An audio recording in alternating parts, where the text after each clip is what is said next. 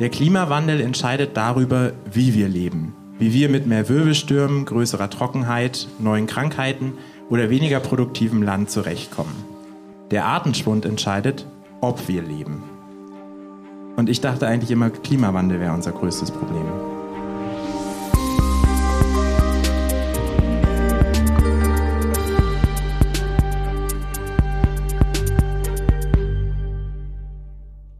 Erlebnis Zoo Abenteuer Naturschutz. So heißt eine Veranstaltungsreihe im Frankfurter Zoo, die einmal im Monat stattfindet. Hier sprechen Expertinnen und Experten aus dem Arten- und Naturschutz über ihre Arbeit. Das können Menschen aus dem praktischen Naturschutz sein oder aus der Forschung, aus dem Zoo oder aus Naturschutzorganisationen.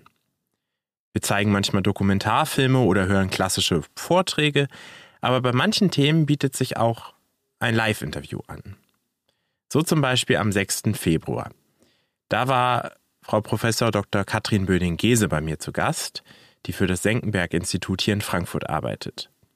Die hat unter anderem ein Buch geschrieben vom Verschwinden der Arten und eben am Anfang dieser Folge habt ihr ein kleines Zitat daraus gehört. Wir beide haben uns eine ganze Stunde lang vor Publikum über den Verlust von Biodiversität unterhalten. Und weil wir wussten, dass das sicher ziemlich spannend wird, haben wir das Gespräch mitgeschnitten. Quasi hinter dem Zoo geht's weiter live. Und genau das werdet ihr gleich in dieser Folge hören. Wenn euch das gefällt, dann kommt unbedingt zur Vortragsreihe im Zoo Frankfurt. Der Eintritt ist frei und das Programm findet ihr auf der Website des Zoos. Da packe ich euch natürlich nochmal einen Link in die Show Notes. Mein Name ist Marco Dinter und ich wünsche euch jetzt erstmal viel Spaß bei Hinterm Zoo geht's weiter, live mit Katrin Böning-Gese. Herzlich willkommen äh, hier bei unserer Vortragsreihe Erlebnis Zoo Abenteuer Naturschutz. Wir haben noch da ein paar leere Plätze ganz hinten, wenn Sie einfach hier kurz. Okay. Genau. ja. Erstmal herzlich willkommen an Sie alle. Schön, dass Sie da sind. Ähm, dann auch noch herzlich willkommen an unsere Zuhörerinnen und Zuhörer zu Hause. Wir werden diese Folge nämlich, das ist ein Novum, als Podcast mitschneiden. Das heißt, keine lauten Zwischenrufe, die Sie hinterher bereuen könnten. Und ähm, dann im März als Podcast-Folge bringen. Und natürlich vor allem herzlich willkommen, Professor Dr. Katrin Böning-Gese. Hallo.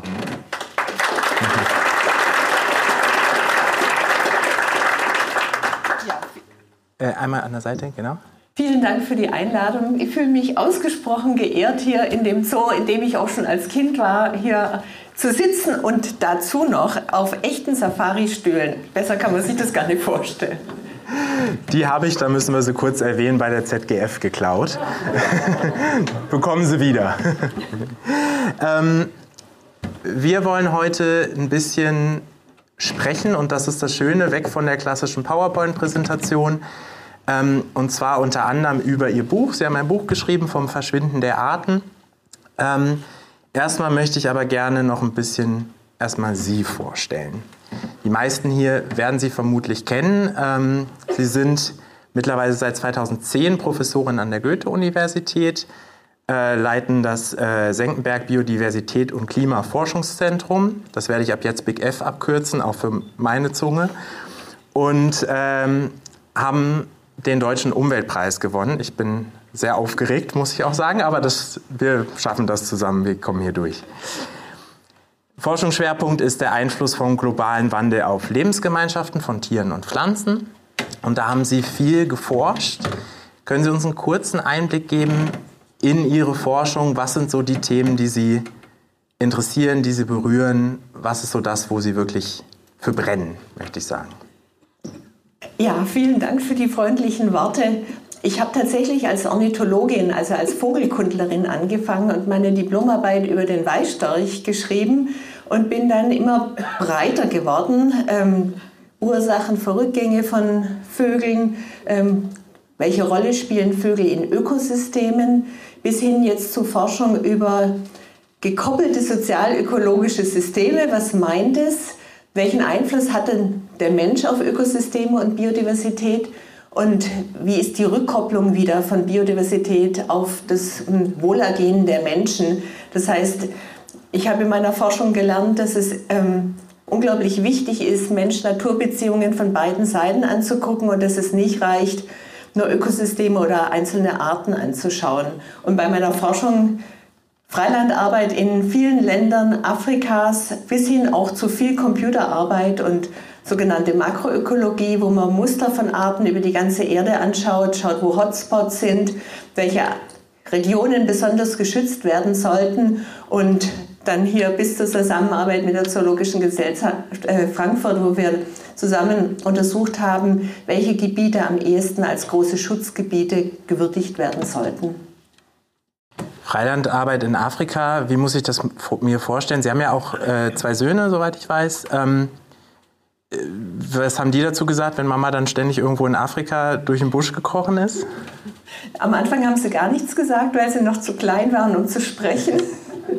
Das erste Flugticket haben wir gebucht an, ähm, da war dann auf dem Flugticket Gese Junior, weil das Kind bei der Buchung noch nicht geboren war und wir nicht wussten, ob es ein Junge oder ein Mädchen wird, haben wir vorsichtshalber als Name Gese Junior eintragen lassen.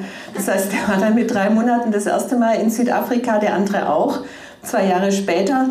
Ähm, das war eigentlich relativ einfach, weil an dem Punkt konnte man so im Maxi-Cosi fixieren, ohne dass sie Unheil anrichten konnten. Viel schwieriger war das, als sie dann angefangen haben zu laufen und ganz besonders schwierig war es dann, als sie in der Pubertät waren.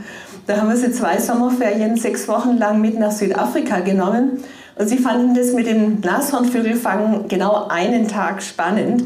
Und die anderen fünf Tage, äh, fünf Wochen und sechs Tage waren wir dabei beschäftigt, größeres Unheil von ihnen und von uns und ihrer Umwelt abzuwenden.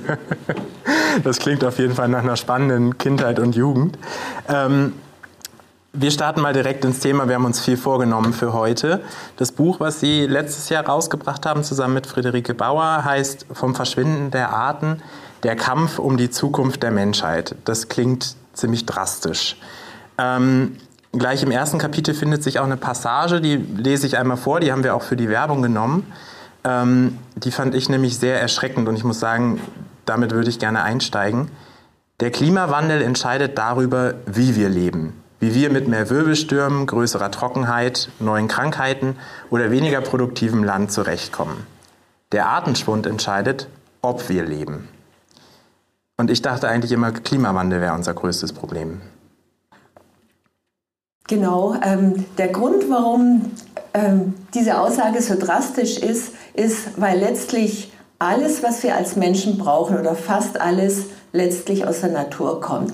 Das Wasser, was wir trinken, unsere Nahrung, unsere Kleidung im Wesentlichen, ähm, selbst moderne Medikamente, Bauholz, Werkstoffe kommen aus der Natur und wir haben als Menschen verlernt darauf zu achten, wie abhängig wir von der Natur sind.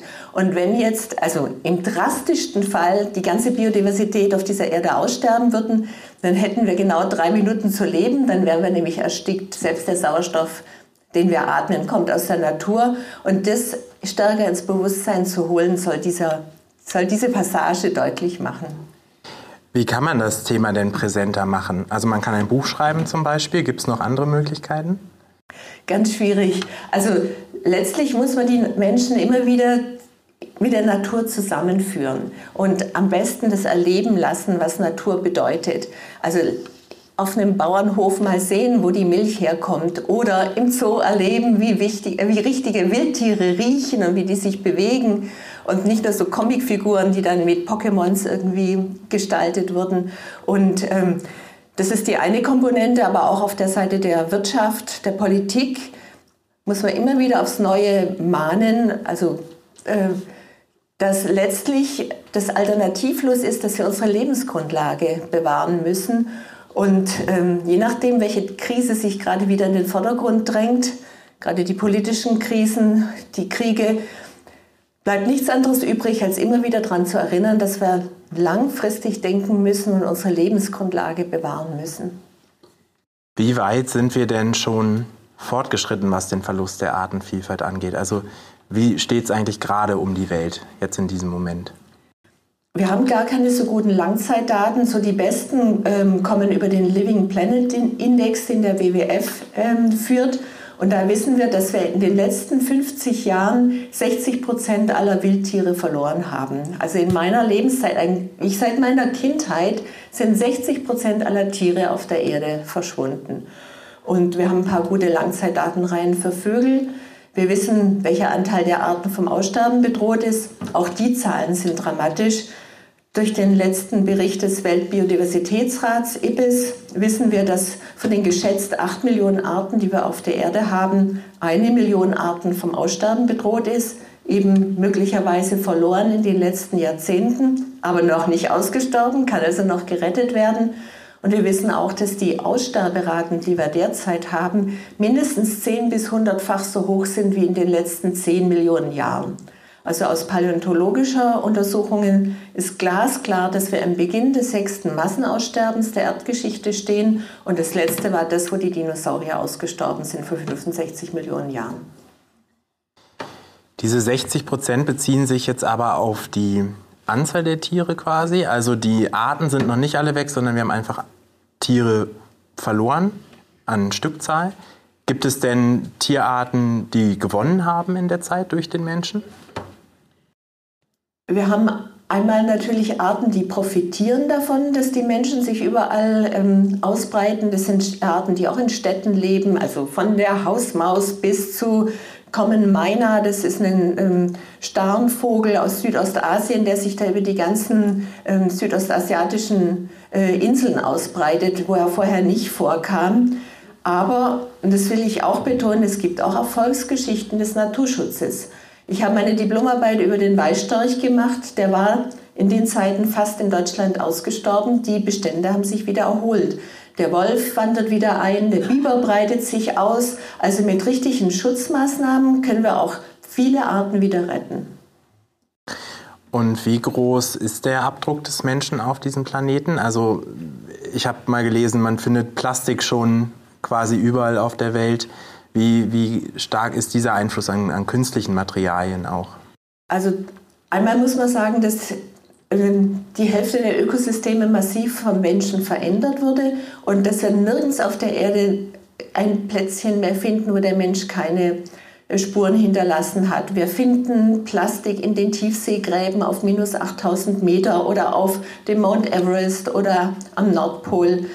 Das heißt, ähm, der Mensch hat massiven Einfluss. Man muss, finde ich, ein bisschen darauf achten, welcher Einfluss wirklich super relevant ist. Es ist natürlich ähm, ja, charismatisch zu denken, man hat da diese tiefsten Tiefen der Meere und da liegt dann irgendeine Plastikdose und die hat den Weg dorthin gemacht. Den massiven Einfluss hat der Mensch aber eben nicht über die Umweltverschmutzung auf die Natur, sondern dadurch, dass er menschliche Lebens, also dass er Lebensräume verändert, dass Regenwälder abgeholzt werden, dass Savannen verschwinden, dass Feuchtgebiete trockengelegt werden und letztlich steht da immer die Bedürfnisse des Menschen dahinter, mehr Agrarflächen, mehr Wiesen, mehr Weiden, mehr Ackerflächen, mehr Städte, mehr Straßen. Das heißt, unser Dasein, unser Konsum ist der wesentliche Faktor, der zur Veränderung der Lebensräume führt und letztlich auch derzeit der Faktor ist, der am stärksten zum Rückgang der Arten und zum Aussterben von Arten führt.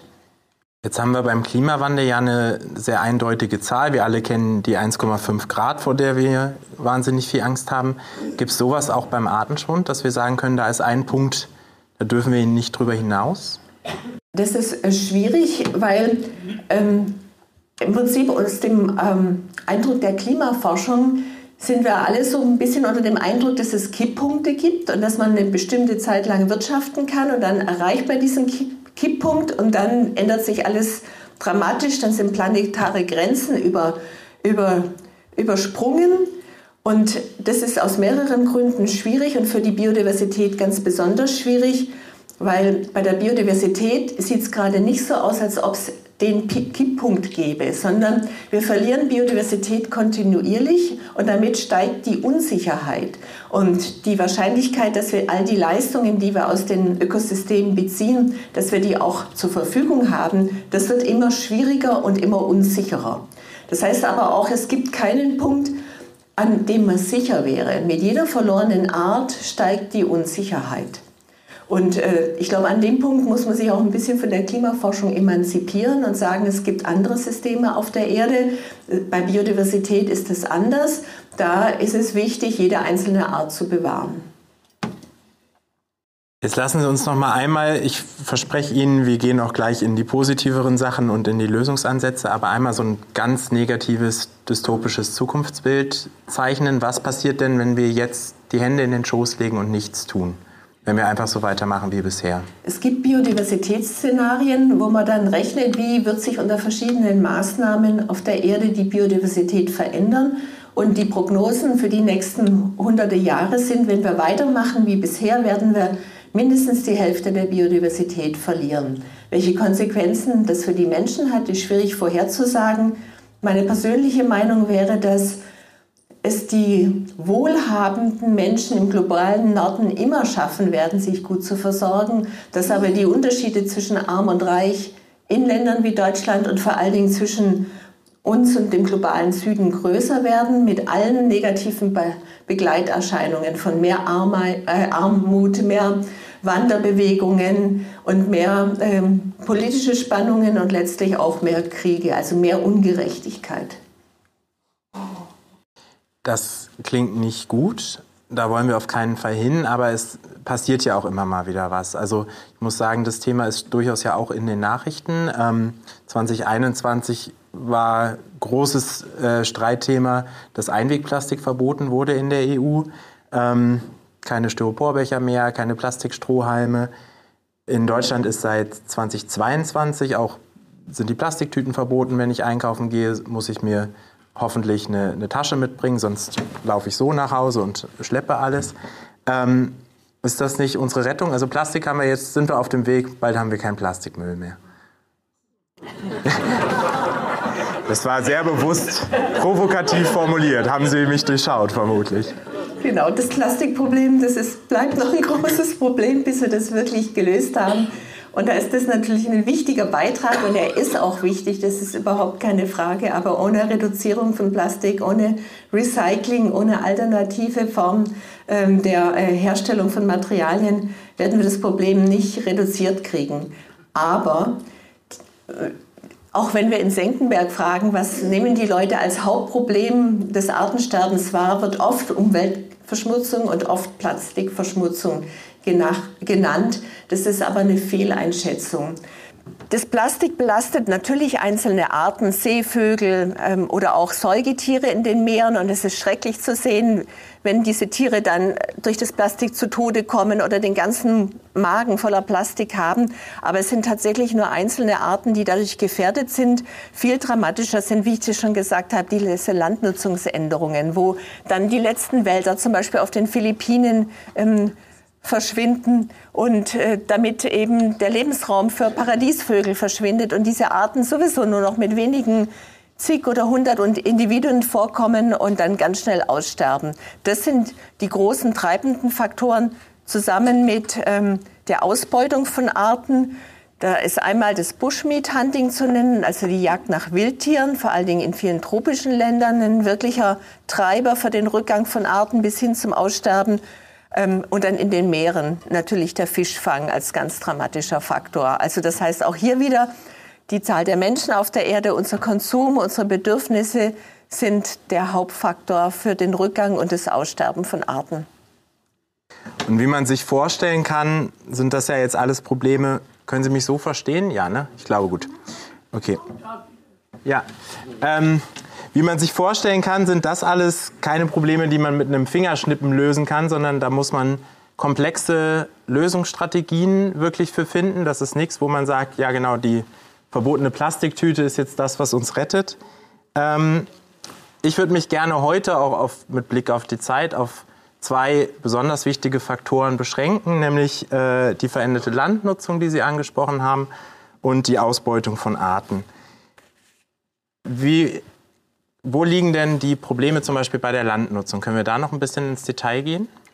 Genau, also da sind klar in den Tropen die Hauptfaktoren, dass sich landwirtschaftliche Flächen, Weideflächen, Äcker immer mehr in natürliche Lebensräume reinfressen. Tropische Regenwälder verschwinden, Savannen, Feuchtgebiete habe ich schon genannt.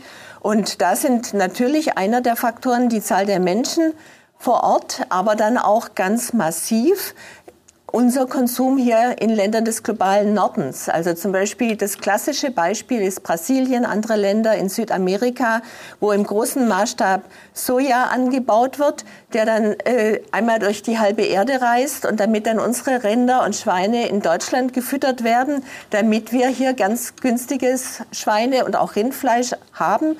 Zum Teil geht es sogar in den Export. Die Gülle fließt bei uns auf die Wiesen, vergiftetes Grundwasser.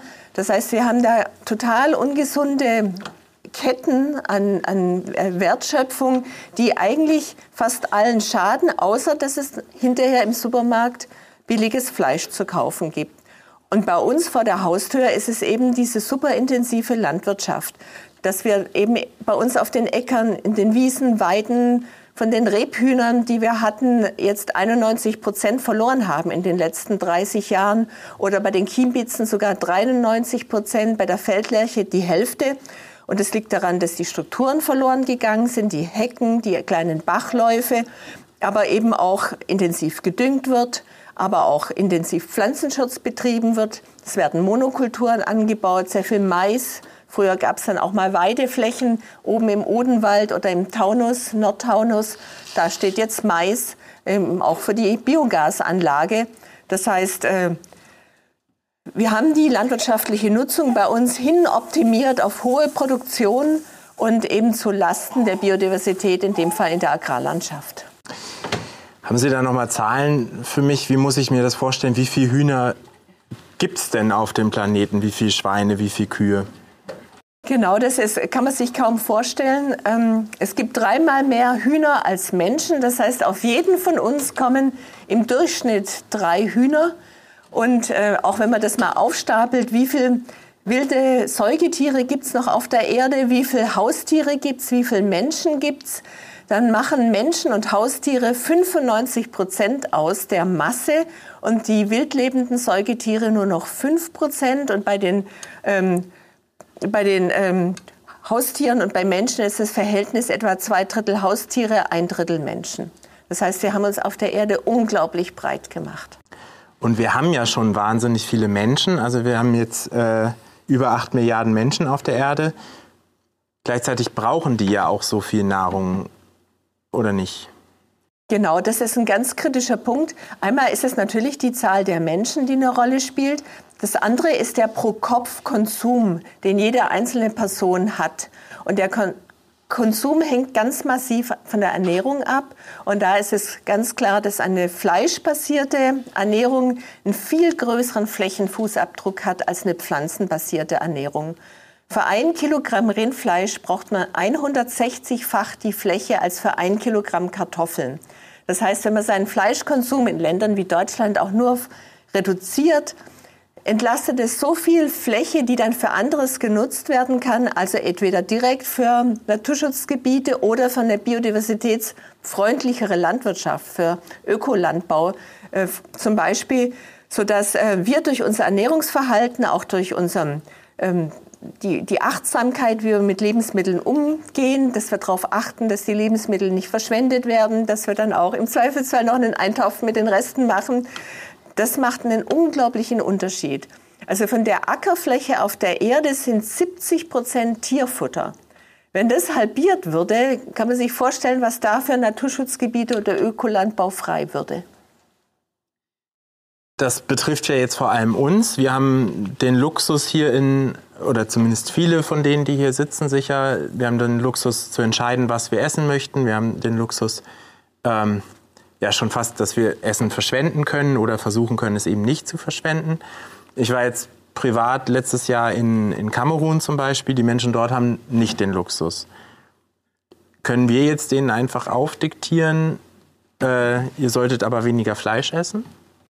Nein, das gilt, also das mit der Reduzierung des Fleischkonsums gilt für Länder wie Deutschland oder Nordamerika oder aber auch andere Länder wie Argentinien, die auch einen sehr hohen Fleischkonsum haben.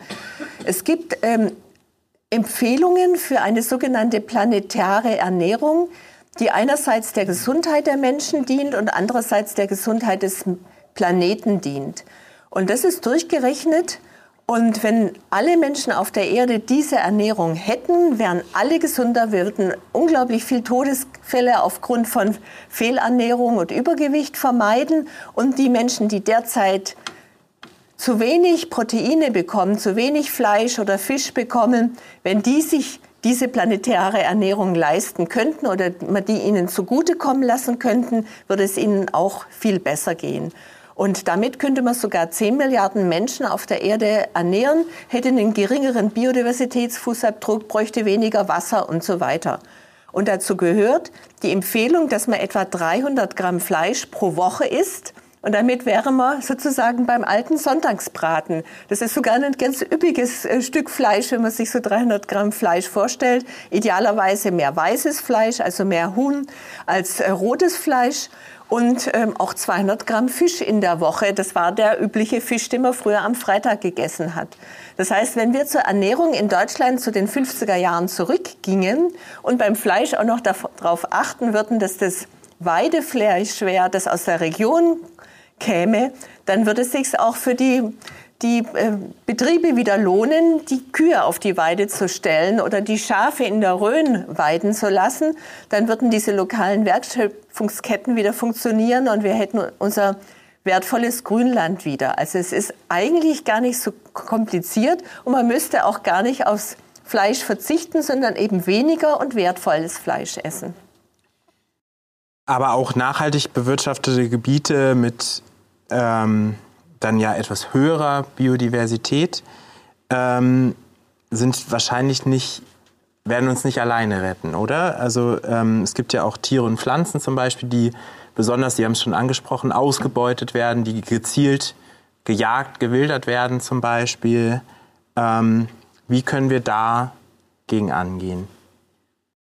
Also letztlich können wir natürlich in Deutschland ähm, erstmal für uns also jeder Einzelne für sich, die Stadt Frankfurt für sich, das Land Deutschland für sich Verantwortung übernehmen, bevor man mit dem Finger auf andere zeigt.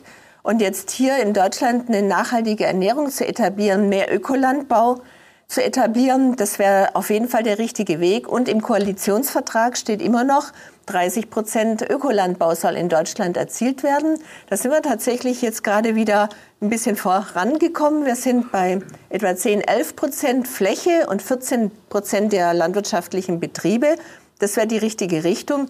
Man muss aber, und das will ich auch noch mal betonen, auch dazu sagen, dass Ökolandbau geringere Erträge hat und dass es sich letztlich ähm, nur ein gangbarer Weg ist, wenn sich gleichzeitig unser Ernährungsverhalten ändert und wir eben unseren Fleischkonsum reduzieren.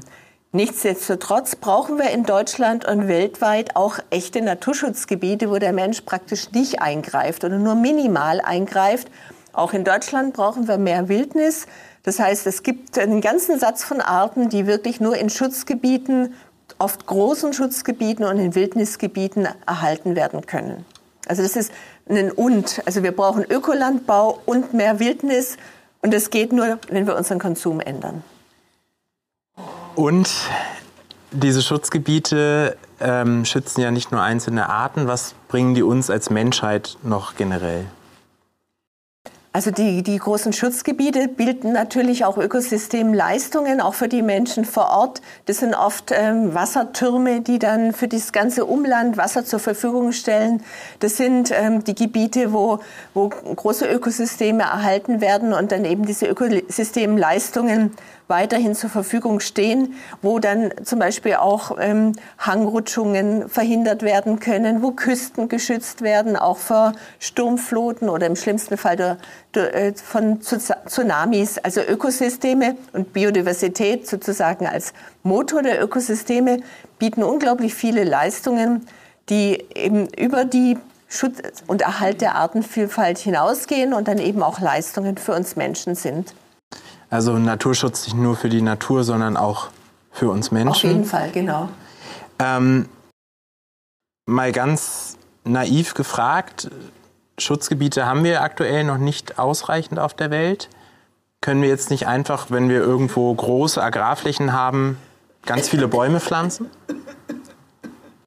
Das ist in der Tat ein Dilemma. Wir haben äh, uns eigentlich vorgenommen, und da gab es ja den großen Weltnaturgipfel im Dezember 22 in Montreal, dass wir bis zum Jahr 2030 30 Prozent der Erde unter Schutz stellen, sowohl an Land als auch in den Meeren. Und die EU hat in ihrer Biodiversitätsstrategie sogar noch eins draufgesetzt. Die hat gesagt, 30 Prozent dieser Gebiete sollten streng geschützt werden. Und da reden wir eigentlich von Wildnis. Das heißt, in Europa sollte eigentlich 10 Prozent an Land und in den Meeren Wildnis sein, also fast frei von menschlicher Nutzung. Das sollten wir sehr viel ehrgeiziger angehen. Und das bedeutet dann eben auch effektive Schutzmaßnahmen, strenger Schutz, gute Managementpläne, aber in der Tat mit den Menschen zusammen und nicht gegen die lokale Bevölkerung. Aber im Prinzip werden Naturschutzgebiete heute immer mit den Menschen vor Ort geplant. Also das heißt, äh, das geht nur mit einem Miteinander und auch in einem Gradienten. Wir brauchen Wildnis, aber wir brauchen auch große Gebiete, wo Mensch und Natur in einem stärkeren Einklang leben. Das heißt, ich spreche mich auch ganz stark für Biosphärenreservate aus und da haben wir wunderbare Beispiele in Deutschland. Zum Beispiel, wer von Ihnen schon mal in der Rhön war oder auf der Schwäbischen Alb oder im Spreewald. Das sind Biosphärenreservate, wo man alte Landnutzungsformen wieder belebt hat, wo oft große Anteile von Ökolandbau sind und wo man denkt, genau so muss eine Landschaft aussehen. Und das ist dann wirklich ein Miteinander von, von Natur und Mensch. Ein Biosphärenreservat, was ich gerade besucht habe, da haben wir letzten Monat drüber gesprochen, ist zum Beispiel in Peru, das Manu-Biosphärenreservat, wo auch Mensch und Natur ganz, ganz eng zusammenleben. Ähm, nach welchen Kriterien kann ich denn jetzt aussuchen, welche Gebiete es sind, überhaupt wert sind zu schützen? Also wo kann ich sagen, wo gehen wir hin, um Naturschutz zu machen? Genau, da gibt es eine Vielzahl von verschiedenen Kriterien. Bei dem großen Projekt der Legacy Landscapes haben wir gesagt, es sollten Gebiete sein, die Hotspots auf der Erde der Biodiversität sind, die auch viele endemische Arten haben, also Arten, die dann nur in dieser Region vorkommen und ganz kleine Verbreitungsgebiete haben und grundsätzlich sehr gefährdet sind, aber auch Gebiete, wo wir keinen intensiven menschlichen Fußabdruck haben, was große Wildnisgebiete sind und überhaupt Gebiete, die groß sind. Und bei den Biosphärenreservaten würde ich auch auf Gebiete setzen, wo wir eine traditionelle Kulturlandschaft haben. Das kennen wir hier natürlich. Ich habe die Rhön genannt oder Streuobstwiesen oder ähm, Weinbergregionen sind bei uns alte gewachsene Kulturlandschaften, die erhalten werden sollten. Und auch in den Tropen sind ganz viele Regionen alte Kulturlandschaften, wo wir oft eine geringe menschliche Nutzung haben, aber wo oft selbst die Biodiversität vor Ort auch mit Unterstützung der menschlichen Nutzung erst über die Zeit entstanden ist. Man weiß von vielen Gebieten, auch im Amazonas, wo wir denken, die seien total abgelegen, dass sich da intensive Nutzung äh, durch die äh, Indigenen über Jahrtausende ähm, vorhanden war und ähm, die Biodiversität eben durch zum Beispiel Nutzungsmosaiks oder auch Aufwertung der Bodenqualität ähm, in der Art über Jahrtausende gefördert wurde. Und das sind auch Mensch-Natur-Interaktionen, die, man, äh, die unter also, und gefördert werden sollten.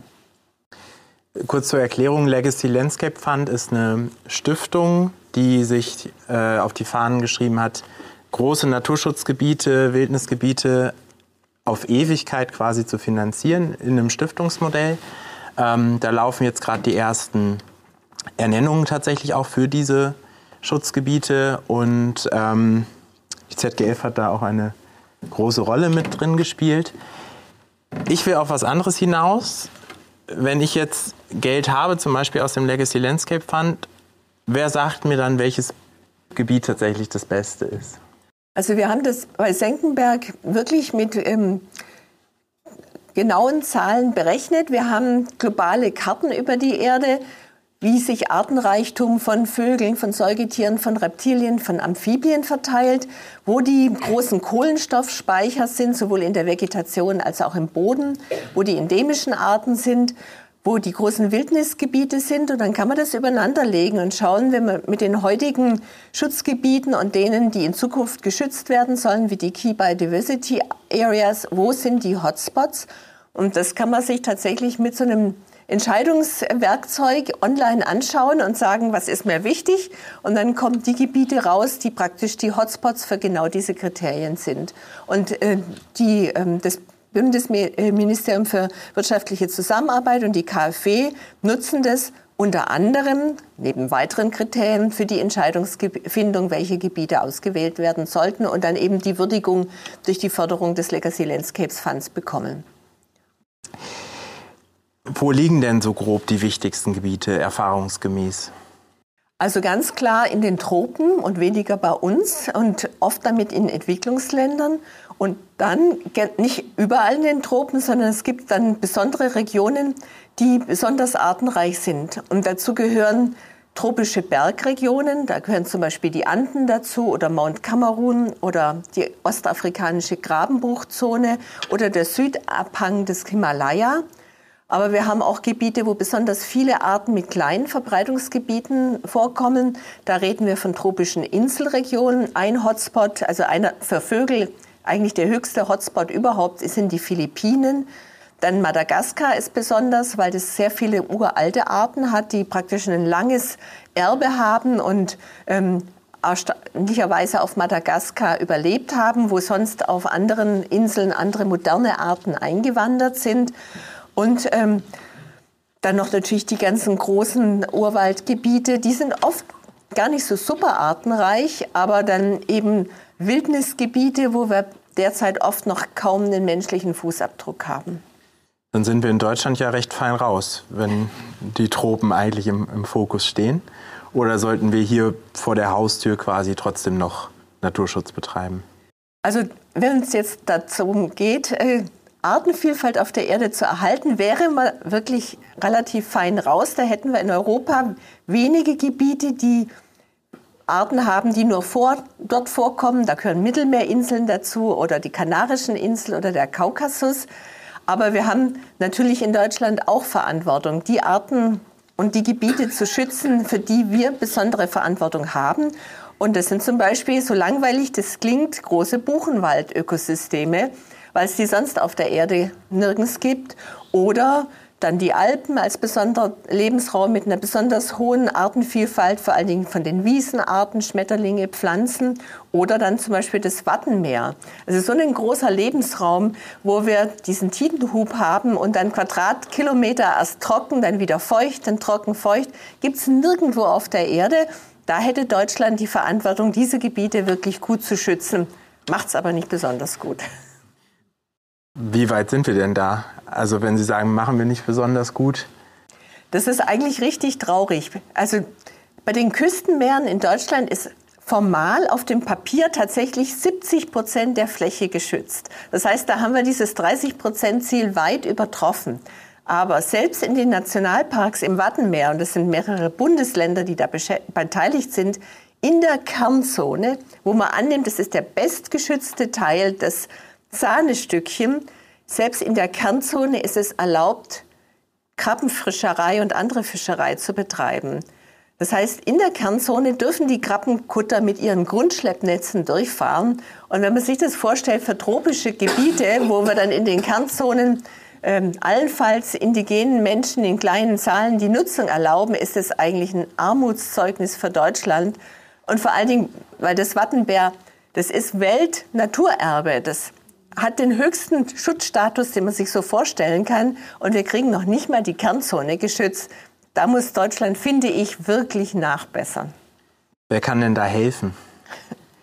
Ähm, alle, die hier im Raum sitzen, also das ist eigentlich öffentlicher Druck, der diesen Druck ausübt. Wenn das dann man kann sich das vorstellen, das würde wahrscheinlich genauso laufen wie bei den Bauernprotesten. Wenn man die Nutzung da einschränkt, werden die Krabbenfischer vor dem Bundestag stehen und protestieren. Und da muss es dann den öffentlichen Druck dagegen geben und sagen, nein, diese Gebiete wollen wir schützen. Und dann muss dann halt auch jeder bereit sein, auf ein paar Krabbenbrötchen zu verzichten, dass dann die Nutzung nur außerhalb der Kernzone stattfindet. Und ähm, das heißt, da muss auch wieder jeder mit anpacken sodass sich das politisch durchsetzen lässt, dass eben aus der Kernzone die, die Nutzung rauskommt. Jetzt sind wir Menschen an sich erstmal sehr bequem, da nehme ich mich überhaupt nicht aus. Wie können wir es denn schaffen, und damit sind wir jetzt quasi wieder hier im Raum angekommen, Menschen für Natur und vor allem den Naturschutz zu begeistern?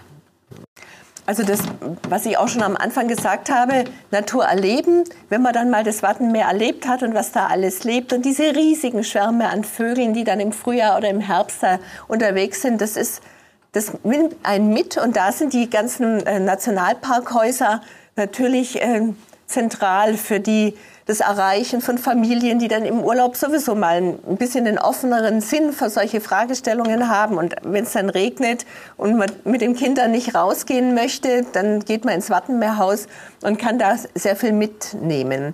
Und ich glaube, das erreicht die Menschen, also die ähm, Leiter der Wattenmeer-Schutzgebiete sagen, dass die Touristen und Touristinnen eigentlich ähm, eine Allianz sind gegen die Nutzung. Also da kann man, kann man da wirklich den Rücken stärken. Aber ansonsten braucht es eben mehr Mechanismen. Also zum Beispiel beim Fleischkonsum ist es eine Frage, dass jeder von uns verzichtet. Man kann aber auch den Fleischpreis teurer machen und dafür Preise für äh, pflanzenbasierte Ernährung niedriger. Also keine Mehrwertsteuer auf Obst, Gemüse, Hülsenfrüchte, dafür die Mehrwertsteuer auf Fleisch deutlich hochsetzen. Das würde natürlich auch eine Lenkungswirkung haben und dann den Leuten, die auf den Geldbeutel schauen, das leichter machen, auf Fleisch zu verzichten und die, auch die gesündere Ernährung zu wählen. Und dann die Ernährungsumgebung, dass es einfach viele wohlschmeckende ähm, ähm, vegetarische Gerichte auf den Karten hat, bis hin zu öffentliche Verpflegung in den Kindergärten, in den Mensen, in den Kantinen, dass das dann einfacher wird, äh, sich ähm, fleischarm zu ernähren. Also das heißt, das muss auch sich da das ganze System ändern. Abgesehen vom Fleischkonsum, hier sitzen ja jetzt nicht nur Spitzenpolitikerinnen und Spitzenpolitiker, sondern äh, Menschen wie Sie und ich. Was können wir denn noch machen, um unseren Teil dazu beizutragen? Also jeder, natürlich, wenn man einen Garten hat, äh, weg vom Einheitsgrün, weg vom Rasen hin zu einer blühenden Wiese. Gerne mehr Unordnung im Garten, mal so einen Haufen ähm, Reisig, wo sich ein ein Igel verstecken kann oder wo Insekten überwintern können. Wenn man keinen Garten hat, auf dem Balkon kann man auch schon viel machen, was man da anpflanzt. Das muss dann keine Geranie sein, das könnte Lavendel oder Salbei sein. Das lockt dann Bestäuber an. Das ist dann wieder schon ein kleiner Beitrag zu den äh, Nahrungsketten.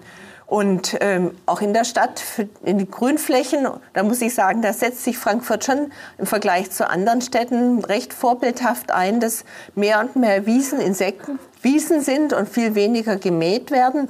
Und ich bin überzeugt, dass sich das ähm, über kurz oder lang in blühende Wiesen und mehr Insekten und mehr Schmetterlinge äh, entwickeln wird.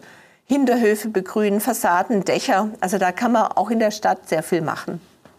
Das gibt ja ein bisschen Hoffnung. Ähm, wenn wir jetzt mal alles zusammenfassen, was wir heute besprochen haben, äh, das ist in dem Buch tatsächlich auch ganz schön geschehen. Wie schaffen wir es, den Verlust der Biodiversität aufzuhalten? Also ich hatte schon diese Biodiversitätsmodelle angesprochen. Das ist so ähnlich wie die Klimamodelle, die genutzt wurden, womit man sich dann für das 1,5 Grad Ziel entschieden hat. Und in den Modellen gibt es ein Szenario, wo wir den Rückgang der Biodiversität in der Fläche bis zum Jahr 2030 stoppen und bis zum Jahr 2050 wieder nach oben kommen. Und das sind drei Maßnahmenpakete, die wir brauchen. Wir brauchen einmal größere und besser gematchte, äh, gemanagte Schutzgebiete plus Renaturierung. Wir brauchen eine intensive, aber nachhaltige Landwirtschaft und wir brauchen diese schon genannte Umstellung bei der Ernährung mit weniger Fleischkonsum und weniger Lebensmittelverschwendung. Und auch da sind die Maßnahmen jetzt nicht äh, wirklich fundamentalistisch, sondern es geht um eine Reduzierung und um mehr Schutzgebiete. Und damit würden wir durchaus die Kurve kriegen. Das heißt, vielleicht ein bisschen anders als beim Klimaschutz kann man eigentlich unglaublich viel machen und es ist eigentlich auch gar nicht so schwierig. Ja, das gibt doch ein bisschen Hoffnung. Wir, jeder Einzelne, werden sicher trotzdem nicht die Welt im Alleingang retten, aber ich glaube, wir können ein paar Take-Home-Messages quasi mit nach Hause nehmen. Die haben Sie im Buch auch formuliert, zehn Stück davon, fünf davon adressieren eher die Politik oder große äh, ja, Global Player quasi. Fünf kann man aber auch als Privatperson durchaus bei sich anfangen. Und weil man so eine Take-Home-Message natürlich am besten mit nach Hause nimmt, hängen die da hinten, wenn Sie sich mal umdrehen, an den Scheiben. Und wer mag, kann ja später mal schauen und kann schauen, ob er eine, einen kleinen Punkt in seinem Leben findet, wo er sagt, ja, da möchte ich mal ansetzen, da möchte ich vielleicht bei mir mal ein bisschen genauer drauf schauen und nimmt sich die Karte gerne mit. Die dürfen alle alle werden, die habe ich für Sie und euch heute gedruckt. Wir sind damit jetzt erstmal am Ende dieses Gesprächs. Ich bin mir aber ganz sicher, dass hier im Publikum durchaus noch ganz viele Fragen vielleicht offen geblieben sind und die würde ich Ihnen gerne ermöglichen, jetzt noch zu stellen. Erstmal Ihnen vielen, vielen Dank.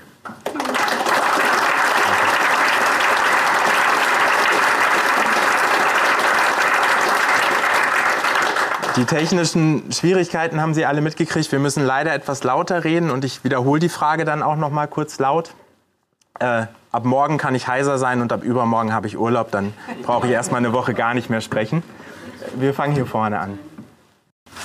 Sie haben ja sehr drastisch und sehr einfühlsam auch geschildert, wie unsere Chancen sind, die wir haben und durchaus auch Hoffnung geweckt, dass sowas passieren kann. Auf der anderen Seite sehe ich, wie wenig Ehrgeiz selbst die Politik hat, um solche Dinge zu verwirklichen. Und dann neigt man dazu, mal zu quantifizieren, wie lange hat der Mensch denn, wenn man sieht, wie immer mehr Arten schwinden, irgendwann ist der Mensch auch dran. Wie lange hat der Mensch denn überhaupt noch Zeit, um zu überleben? Und äh, wenn ich mit Freunden diskutiere, bringe ich immer zwei bis drei Generationen und sage, in zwei bis drei Generationen ist diese Erde für den Menschen nicht mehr lebbar. Wie ist da Ihre Meinung? Ganz kurz, ich wiederhole es kurz auch einmal. 80 bis 100 Jahre. Genau. Auch kurz tatsächlich für unsere Aufnahme. Ähm, die Frage war im Grunde, wie lange schätzen wir oder wie viele Generationen hat der Mensch tatsächlich noch als Einschätzung von Ihnen? Das ist wissenschaftlich, und jetzt rede ich als, mit meinem Hut als Wissenschaftlerin, nicht valide vorherzusagen, wie lange der Mensch hat. Ich denke, dass wir tatsächlich an einem Wendepunkt stehen. Also es gibt ja den Begriff des Zeitalters der Menschen, das Anthropozän. In der Zwischenzeit wurde der Beginn des Anthropozäns auf das Jahr 1950 festgelegt. Und wenn wir uns überlegen, das bedeutet, dass wir ziemlich exakt seit 74 Jahren in einem neuen Erdzeitalter leben, das vom Ausmaß so unterschiedlich ist wie die großen anderen Erdzeitalter, die wir erlebt haben. Das heißt, in unserer Generation, der von unseren Eltern und Großeltern, haben wir den Planeten in einer Art verändert, wie das im Prinzip sonst nur geologische Kräfte geschafft haben. Aber das bedeutet, dass wir als Menschen auch die Fähigkeit haben, den zum Positiven zu verändern. Und wir wissen eigentlich, wo wir hin müssen. Die Biodiversitätsmodelle sind da, die Klimamodelle sind da. Das heißt, wenn wir diese Kreativität auch in Technologieentwicklung, in sozialen Zusammenleben, in dem Anstreben von Lösungen in Angriff nehmen, könnten wir den Planeten in genau den 70 Jahren wieder in einen freundlicheren Zustand bringen. Also insofern denke ich, dass das noch nicht verloren ist und dass ich meine, wir, wir haben uns als Menschheit ja Jahrtausende darauf eingestellt, den Planeten auszubeuten, war auch bitteres Überleben. Wenn man irgendeinen Fehler gemacht hat, wurde man gefressen oder ist verhungert oder hat sich vergiftet. Und jetzt sind wir seit 74 Jahren in der Lage, in Breite immer größerem Wohlstand zu leben. Das heißt, wir müssen schon auch als Menschheit erstmal lernen, im Einklang mit der Natur zu leben. Und es kommt nicht von heute auf morgen, Insofern, glaube ich, müssen wir auch ein kleines bisschen Geduld mit uns und mit der Politik haben. Gerade verlieren wir ja gerade auch die Bevölkerung. Das ist ja nicht nur, dass wir die Politik ähm, wenig ehrgeizig sehen, sondern dass die Bevölkerung bei den Veränderungen und beim Tempo der Veränderungen nicht mehr mitgeht. Das heißt, ich finde, man muss auch mit ein bisschen Augenmaß drangehen. Aber wie gesagt, ähm, in 74 Jahren, ähm, finde ich, kann man da schon was erreichen. Dankeschön. Nächste Frage hier vorne direkt. Sie haben in sehr wunderbarer Weise äh, dargestellt, äh, wie Sie die Entwicklung beurteilen. Hm, wir kommen vom Lande und auf dem Lande merken wir, dass die Ideen, die Sie vertreten haben, vor allen Dingen von den Grünen in den Gemeindeparlamenten vertreten werden, aber nicht von den anderen Parteien. Und äh, das wirkt dann manchmal so eskalierend in der Region.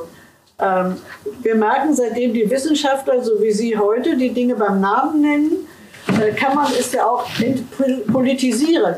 Und ich würde mir wünschen, dass Ihre Worte zum Beispiel vom Hessischen Städte- und Gemeindebund aufgenommen werden, damit die Bürgermeister und die ganzen Gremien, die Hobbypolitiker mitgenommen werden, um auch zum Beispiel den Flächenfraß zu reduzieren und, und, und. Also sonst ähm, reiben sich die Politiker vor Ort auf und es macht äh, keinen Sinn mehr, seine Freizeit in die, äh, in die Gemeinschaft zu investieren.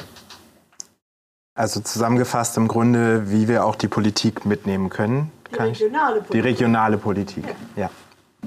Also das ist ein guter Punkt, den Sie äh, beschreiben. Das habe ich genau in der Art selber erlebt. Ich war äh, letztes Jahr bei einem sogenannten parlamentarischen Frühstück. Da lädt die ähm, Parlamentarische Gesellschaft in Berlin ein äh, aus allen Parteien, von Grünen bis AfD, von FDP bis CDU. Und ähm, es gibt Impulse aus der Wissenschaft und dann diskutiert man eine Stunde beim Frühstück. Und die kamen sozusagen aus ihrer praktischen Arbeit praktisch in die Schützengräben und hatten ihre Meinungen.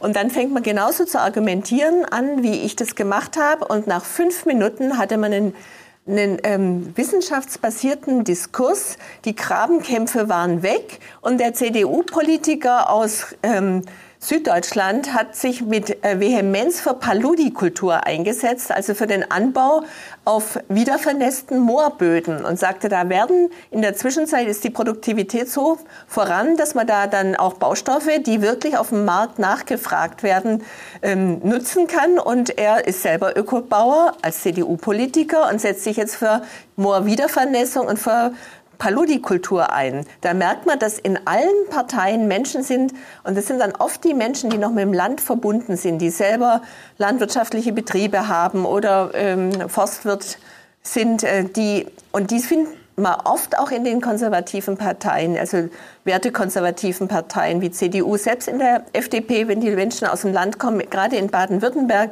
gibt es eine, eine starke FDP. Ähm, ähm, Basierung ähm, in der Landwirtschaft, das, da findet man erstaunliche Allianzen. Und es gibt ähm, ein interessantes Buch ähm, aus den Geisteswissenschaften von Bruno Latour, das heißt die ökologische Klasse. Da wird behauptet, dass wir eigentlich mit diesem ähm, Eintreten von Nachhaltigkeit schon längst die Mehrheit sind und dass das dann auch die Leute aus den Südtiroler Berghöfen sind oder eben ähm, äh, breit, äh, nicht nur die Grünen und Intellektuellen, sondern eben auch äh, aus ganz anderen Breiten der Gesellschaft. Ich glaube, dass da was zu heben ist. Leider ist die, da gebe ich Ihnen zu, gerade die Fronten stark äh, ver verhärtet, auch durch die Kulturkämpfe, die gerade gefochten werden. Ich glaube aber, dass diese Allianzen da sein können und gehoben werden können. Weitere? Oh, Entschuldigung, Sie sind ein bisschen im toten Winkel. Ich wollte nochmal darauf eingehen, auf das Thema, oder was Sie auch gesagt haben, der individuellen Verantwortung oder der individuellen Maßnahmen, Fleischkonsum etc. Finde ich alles richtig, ja, dass wir uns nicht falsch verstehen. Aber ich glaube, wo ich ein Problem habe, habe ich auch in anderen wissenschaftlichen Zusammenhängen, auch vom Professor Dr. Grünewald äh, aus dem äh, Wien-Institut hier in Frankfurt, äh, der genau das eigentlich widerspricht. Ja, diese individuelle Verantwortung ist in weiten Bereichen sinnvoll und notwendig, aber sie wird die Biodiversität als solches, als Individuum nicht retten. Auch diese Lavendelpflanze auf dem Balkon nicht. Also ich halte es für eine Mehr ja, und eine, ein, ein Wohlfühlaspekt. Ja. Was ich viel wichtiger finde, ist eigentlich, dass die, dass die Alltagssituation, ja, die wir haben, also dass die Politik uns sozusagen die Rahmenbedingungen schafft, äh, äh unseren Alltag entsprechend zu gestalten. Das heißt mit öffentlichem Nahverkehr, ja, mit Wohnsituationen, weil der, das Individuum hat ja oft in seiner Alltagssituation kaum die Möglichkeit, ja, eine andere Lebensform zu führen, da sie durch ganz viele Zwänge eingeschränkt ist und die dann, und da bin ich dann auch bei ihr, zu auch heftigen Widerständen führt, weil die Leute sich auch individualisiert in der Verantwortung, ja, viele Leute nehmen das ja auch an, aber dann letztendlich gar nicht praktisch in der Lage sind, auf ihre Alltagssituation diese Veränderung äh, zu vollziehen. Ja. Und deshalb meine Schwierigkeit mit dem, jeder kann was tun, ja, so, halte ich für schwierig. Die Frage ist, äh, inwieweit das Individuum tatsächlich einen Einfluss nehmen kann oder inwieweit wir überhaupt Entscheidungsfreiheiten haben im Alltag. Ich hoffe, ich habe Sie richtig zusammengefasst. Also Sie sprechen da einen ganz zentralen Punkt an. Ähm, letztlich muss sich die Politik ändern. Das ist überhaupt keine Frage. Und die Alltagssituationen müssen so sein, dass es für die Menschen einfach ist. Ähm, öffentlichen Nahverkehr zu verwenden. Ähm, dass es logisch und einfach ist, sich fleischärmer zu ernähren. Die Frage ist, wie kommen wir an den Punkt? Wie kriegen wir das hin, dass die politischen Mehrheiten so liegen, dass die Politik solche Maßnahmen auch durchgesetzt bekommt? Cem Özdemir würde lieber heute auf morgen die Mehrwertsteuer für Fleisch erhöhen. Er traut sich das nicht, weil das einen unglaublichen Shitstorm auslösen würde. Und also Sie müssen nur mal gucken, wenn Sie Cem Özdemir und Currywurst ins Internet eingeben, was da kommt. Der grüne Türke will uns unsere Currywurst verbieten. Also da ist ein Kulturkampf am, am Toben, gerade ähm, in der Ernährung, der unglaublich schwierig ist. Und ich glaube, an dem Punkt kann man als Individuum insofern ansetzen, als man eben was will man denn machen? Man muss bei sich selber anfangen und den Nachbarn überzeugen. Und sobald eine gewisse Mehrheit vorhanden ist, kann das politische Mehrheiten kippen. Aber, und ich glaube, der Weg ist vielleicht noch der erfolgreichere, das kann ökonomische Wege einschlagen. Nämlich zum Beispiel die Lebensmittelindustrie macht eine sehr gute Marktforschung. Die weiß ganz genau, dass es gerade kippt und dass äh, pflanzenbasierte Ernährung immer häufiger wird und dass vor allen Dingen die nächsten Käufergenerationen sich viel fleischärmer ernähren als die älteren. Das heißt, die fangen an, ihre Sortimente umzustellen und äh, dann eben zum Beispiel Lidl hat relativ starke ähm, Zielvereinbarung, sich selber, wie viel von den Proteinen auf pflanzenbasierte Proteine über die Jahre umgestellt werden sollen. Andere Lebensmittelkonzerne haben sich auf Tierwohl eingelassen und versuchen da Vorreiter zu sein und Zeichen zu setzen. Und diese Konzerne, gerade in der Lebensmittelindustrie, lösen jetzt Druck auf die Politik auf. Die sagen, wir sind Vorreiter, aber wir wollen jetzt nicht dafür abgestraft werden, Bitte endet die Rahmenrichtlinien zum Beispiel für Berichterstattung, äh, so dass es der Fachbegriff ist Level Playing Field gibt, dass es die gleichen Berichterstattungspflichten für alle gibt, so dass die anderen auch dran sind und dass unser Pionierstatus sich lohnt. Das heißt, aus, wenn aus Einzelnen viele werden, dann kann man was verändern, einmal über die ökonomische und einmal über die politische Richtung. Hier vorne geht nochmal die Hand hoch, ja. Äh, Sie haben sehr schön äh, verifiziert oder zu, zu, ins Gespräch gebracht das Problem, dass äh, wenn die bäuerliche Bevölkerung engagiert ist, dass sie sich bis äh, an die Regierungsspitzen wendet und auch sehr massiv intervenieren kann. Äh, wir wohnen am Rande eines sehr schönen 1250 Jahre alten Dörfchens und haben in äh, Reichweite 150, 200 Meter riesige Feldflächen, die immer wieder mit Glyphosat äh, behandelt werden. Und das Problem ist, wir hatten eine wunderbare Vogelwelt. Wir haben, wir haben uns selbst an Fel Feldsperlingen haben wir uns erfreut oder an Haubenlärchen, die gibt es nicht mehr. Der Feldsperling ist am Aussterben, bei uns gibt es ihn überhaupt nicht mehr und auch die Haubenlerche wird nicht mehr gesehen. Das ist hochdramatisch. Ja, wie das, und das ist innerhalb von, von ein, zwei Jahren ist das passiert. Weg waren sie. Ja. Und da möchte ich noch ganz kurz darauf hinweisen. Also im Grunde. Äh, noch, noch was, die, äh, die EU hat ja inzwischen äh, das Glyphosat wieder, wieder verlängert. Wieder verlängert ja. Die, man darf also inzwischen dürfen die Landwirte wieder Glyphosat ausstreuen, wie das, was das sollte. Äh, ich wiederhole nur kurz, also es ging um das Aussterben der, der ähm, Agrarvögel. Und da gibt es auch ein, ein, größeres Kapitel im Buch drüber. Genau deswegen. Genau, ich stimme Ihnen da 100 Prozent vor. Also die Landwirtschaft ist gerade der Haupttreiber in Deutschland für den Rückgang der Diversität. Im Wald äh, gehen die Bestände von Vögeln schon wieder nach oben auch, ähm, Klammer auf, dank ähm, der Dürre und äh, der großen Freiflächen, die wir jetzt in den Wäldern haben und damit einer Diversifizierung der Wälder. Aber das Problem ist, dass die landwirtschaftlichen Betriebe durch die EU-Förderung über die letzten Jahrzehnte in einer Art des Wirtschaftens getrieben werden, die vollkommen ungesund ist, sowohl für die Betriebe, es gibt auch ein Höfesterben ohne Ende, die ähm, Flächen werden dann gepachtet und die Betriebe werden immer größer oder das zwingt in die Landwirtschaft und Glyphosat ist dann nur eine Komponente davon. Das fängt damit an, dass die Felder viel größer werden, damit die mit den riesen Erntemaschinen da schnell rüberfahren können. Dann stören die Bäume, die Hecken, die kleinen Bachläufe. Dann ist die Bewirtschaftung komplett geändert worden. Es gibt praktisch keine Stoppeläcker mehr, sondern die werden im Herbst eingesät, dann mit Glyphosat behandelt, warten bis zum Frühjahr, dann kann man früher ernten. Es sind viel mehr Monokulturen, viel weniger Diversität in der Nutzung. Ähm, Düngemittel auf den Wiesen, was dazu führt, dass die Wiesen artenärmer werden, aber schneller wachsen und achtmal im Jahr gemäht werden können und so weiter. Das wird sich nur ändern, wenn sich die Europ wenn die, diese ganzen Subventionen, und wir reden davon knapp sieben Milliarden pro Jahr für die Landwirtschaft alleine. Das sind 60 Milliarden im EU-Topf. Das ist der größte Posten bei der EU, der größte Finanzposten. Wenn diese Subventionen nicht mehr nach der Fläche im Wesentlichen ausgeschüttet werden, was gerade passiert, sondern für Maßnahmen der landwirtschaftlichen Betriebe, klar, die machen Lebensmittelproduktion, aber auch für Artenschutz, für Wasserschutz, für Klimaschutz.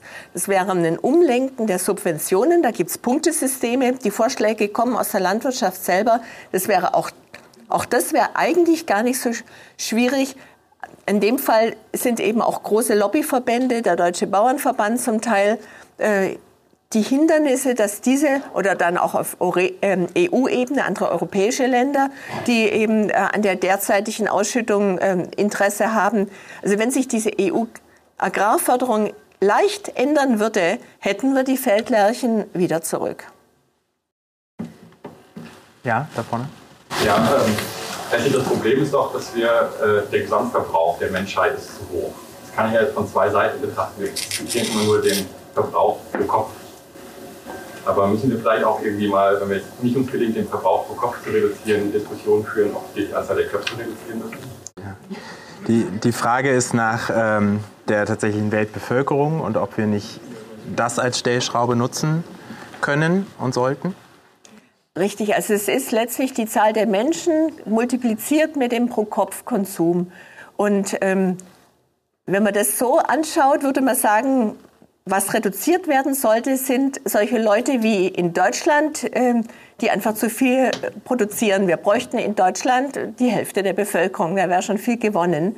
Und das ist jetzt nicht unbedingt eine populäre Maßnahme, nein. Aber ich glaube, letztlich kriegt ein Leben im Einklang in der Natur nur hin mit einer Reduzierung mit, äh, des Konsums und mit weniger Menschen auf der Erde.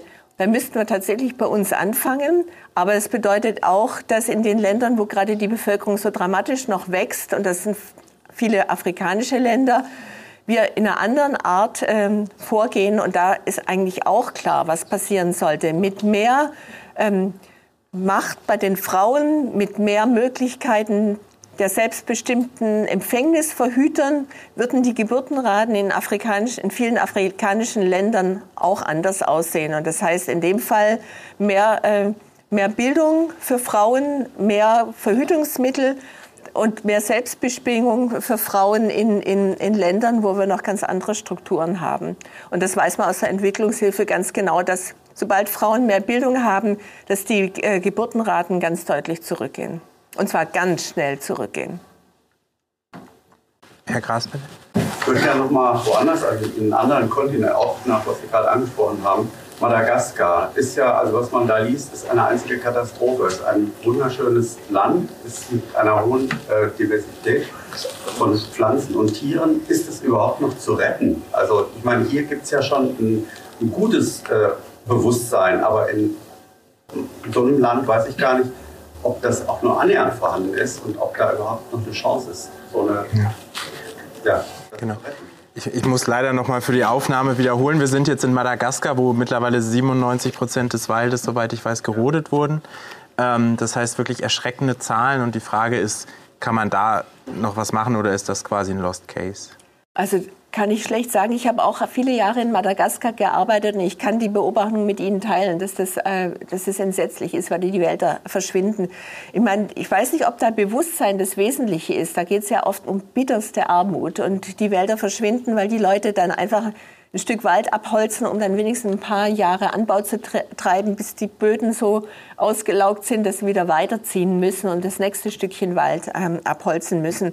Ich glaube, Madagaskar braucht eine kombinierte ähm, Entwicklungsmöglichkeiten plus Naturschutz. Und da mit komplizierten Machtverhältnissen und korrupten Eliten ist das natürlich unglaublich schwierig. Ich wage da keine Prognose zu treffen, aber das ist sicher eins der Länder, das ich für am kritischsten halte.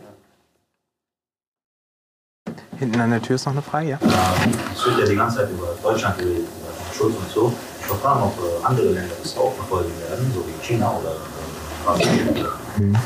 Amerika, USA. Ja. Und das wäre sehr interessant. Ja, genau. Die Frage ist danach, was quasi Deutschland tut und was dann andere große Staaten wie China, USA und so weiter im Vergleich tun. Das ist ähm, eine sehr berechtigte Frage, die in eine ähnliche Richtung äh, geht wie das, was Sie vorher angesprochen haben. Was soll ich als Individuum machen? Mein Lavendel auf dem Balkon wird die Artenvielfalt nicht retten.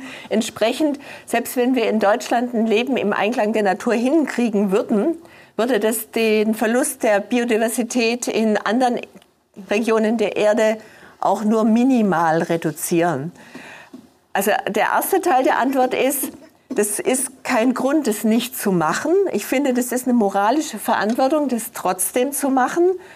Und das andere ist, es ist eine psychologische Seite. Wenn das Deutschland hinkriegen würde, äh, mit weniger Flächenfußabdruck und Erhalt der Biodiversität in Deutschland und weltweit, sozusagen eine Vorreiterrolle einzunehmen, dann würden auch die anderen Länder auf Deutschland schauen und sagen, ha, Deutschland hat es mit dem Wohlstand hingekriegt und dem geringen Flächenfußabdruck, lass uns den mal nachstreben. Und der andere Mechanismus ist noch, dass Deutschland Teil von Europa ist und dass Europa eigentlich seit der Ausrufen des Green Deal eine erstaunlich progressive Umwelt- und Agrarpolitik vorangetrieben hat, die gerade in dem letzten halben Jahr zugegebenermaßen leider etwas in sich zusammenfällt. Ähm, die äh, Berichterstattungsstandards äh, schreiben jetzt Unternehmen von einer bestimmten Größe vor, dass über Fußabdrücke in sechs Umweltdimensionen berichtet werden muss. Ähm, und das betrifft auch internationale Unternehmen, die ein Tochterunternehmen in Europa haben. Ähm, bis vor kurzem sah es so aus, als ob die ähm, Lieferkettenrichtlinie durchgeht. Die fällt gerade in der Sekunde in sich zusammen. Das wäre ein Mechanismus gewesen, mit dem Europa hätte ausstrahlen können und damit auch andere Länder auf der Erde mit ins Boot holen können, um äh, höhere Standards über Lieferketten einzuhalten. Ich glaube aber, dass da noch nicht alles verloren ist. Selbst wenn das jetzt scheitern sollte, wird es weitere Anläufe geben. Und dadurch, dass Europa so einen großen Marktmacht hat, kann das andere Länder durchaus mit ins Boot zwingen, dann alle Länder, die mit Europa handeln müssen, äh, wollen, und es ist ein großer Markt, sind dann diesen Richtlinien auch ähm, unterworfen. Und damit kann Deutschland durchaus auch Richtung China oder Richtung USA äh, wirken und äh, damit eben auch eine globale Wirkung entfalten. Gerade haben wir tatsächlich eine ganz akute Krisensituation, wo wir zwei Salto rückwärts haben bei den Pestiziden, bei der Lieferkettenrichtlinie, bei den 4 Prozent ähm, Flächenstilllegung, die eigentlich versprochen waren. Aber ich glaube, dass es letztendlich nicht aufzuhalten ist. Ich halte es für einen kurzfristigen Rückschritt äh, und ähm, die Kräfte sind da, die Notwendigkeiten sind da. Eigentlich sagen praktisch alle Parteien mit ganz kleinen Ausnahmen, es muss sich was ändern. Es ist eher eine Frage, wie und in welchem Tempo, weil so kann es nicht weitergehen. Ja, ich denke, das haben wir auf jeden Fall klar gemacht. Ich schaue gerade noch mal in die Runde, ob noch eine Frage ist da hinten noch, ja? Ich habe äh, heute Morgen das gelesen in der Frankfurter Rundschau, dass die hessische Landesregierung einen Erlass rausgegeben hat, der verhindern wird, dass Gebiete Wald, größere Waldgebiete nicht mehr in Naturschutzgebiete umgewandelt werden können.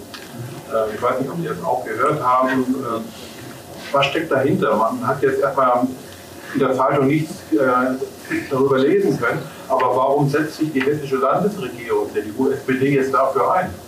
Das ist am nicht ein Widerspruch zu den Erkenntnissen, die Sie ja gewonnen haben, die Sie uns ja heute auch wiedergegeben haben. Genau. Es geht jetzt um einen Erlass, den ich zugegebenermaßen auch noch nicht kenne, ähm, der hessischen Landesregierung. Können Sie da was zu sagen? Da kann ich jetzt auch nichts dazu sagen. muss ich zugeben, ich habe mir den Koalitionsvertrag angeschaut, was da drin steht. Und da gab es sozusagen gute und schlechte Nachrichten. Die guten waren, dass die Wege Richtung Ökolandbau, die auch in Hessen eingeschlagen wurden, weiter verfolgt werden sollen und dass es einen Umbau Richtung eine biodiversitätsfreundlichere Landwirtschaft geben soll. Das heißt, da scheint man diesen Kipppunkt schon in der Art äh, übersprungen zu haben, dass diese Transformation Richtung naturfreundlichere Landwirtschaft so selbstverständlich ist, dass es nicht mehr in Frage gestellt wird. An anderen Punkten gab es auch da einen massiven Rückschritt und das betrifft Wald. Ein Moratorium, das die letzte Landesregierung aufgesetzt hat gegen das Fällen alter Buchen, soll aufgegeben werden. Jagd auf Wolf und Luchs und Biber soll freigegeben werden. Da scheinen sich einzelne Lobbykräfte und ich vermute mal, dass da auch Großgrundbesitzer dahinter stehen mit großem Waldbesitz in, in Hessen, dass die sich gerade in der Regierung durchgesetzt haben. Aber ähm, also allein diese Sachen mit Jagd auf Biber und Luchs und Wolf, das ist überhaupt nicht umsetzbar. Das kann man und darf man nicht. Da kann Hessen viel in Koalitionsverträge reinschreiben. Das ist auf EU-Ebene nicht verhandelbar. Da kriegen die Anzeigen von Naturschutzverbänden. Äh, ich sehe das als die, der Auswuchs von dem Kulturkampf, der gerade sozusagen mit dieser Rückwärtsrolle, die wir überall beobachten, verbunden ist. Ich glaube aber, dass diese Position langfristig nicht haltbar ist. Also wenn die, gerade beim Wald, wenn man da anfängt, wieder auf Fichtenmonokulturen oder Glasienmonokulturen zu setzen, also diese Wälder werden nie überleben. Das wird ein ökonomisches Desaster sein. Da kann man Steuermittel versenken, um Keimlinge anzupflanzen. Die sind nach fünf Jahren tot. Also ohne einen Anbau Richtung diverse Wälder wird der Wald in Hessen überhaupt keine Chance haben. In dem Fall kann man, also hat der Klimawandel verhandelt nicht. Der wird sich dann einfach durchsetzen. Und ich glaube, langfristig äh, wird, brauchen wir diverse Wälder oder wir haben überhaupt keine Wälder. Und das wird dann auch bei den Großgrundbesitzern ähm, dann irgendwann mal die normative Kraft des Faktischen werden. In Ordnung. Das war zwar jetzt etwas deprimierend zum Schluss. ich hätte gerne auf etwas, etwas Positiverem, aber ähm, ich denke, was ich mitnehmen kann, was Sie alle mitnehmen können, ist, dass auch wenn sicher der eine Lavendelstrauch aus der Fensterbank uns nicht retten wird, wir zumindest bei uns anfangen können. Ich erinnere nochmal an die Take-Home-Messages, die sich schon ein bisschen selbstständig machen da hinten. Das tut mir leid für die letzte Reihe. Sie werden quasi direkt erschlagen. Ähm, wer mag, nimmt sich gerne eins mit. Schaut mal, wo er bei sich anfangen kann. Und noch einmal vielen, vielen Dank, Professor Dr. Katrin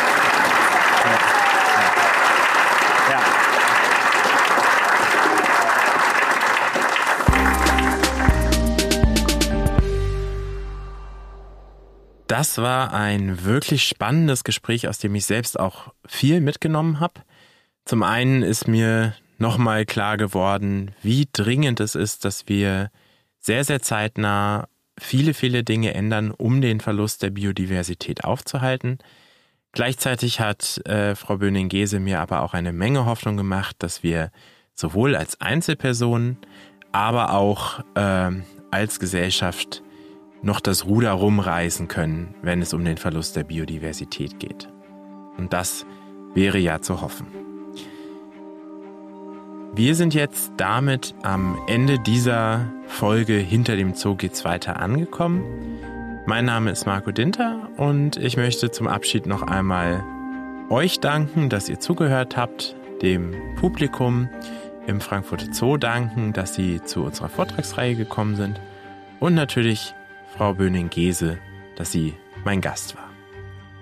Wenn ihr bei dieser Vortragsreihe, bei dieser Veranstaltungsreihe dabei sein wollt und ähm, die Filmvorführungen, Vorträge oder Live-Talks mit anhören wollt, dann nochmal als Erinnerung, der Link zu unserem Terminplaner ist in den Show Notes und ansonsten findet ihr es auch ganz einfach über die Homepage des Frankfurter Zoos. Wir hören uns dann zur nächsten Folge von Hinter dem Zoo geht's weiter. Bis dahin.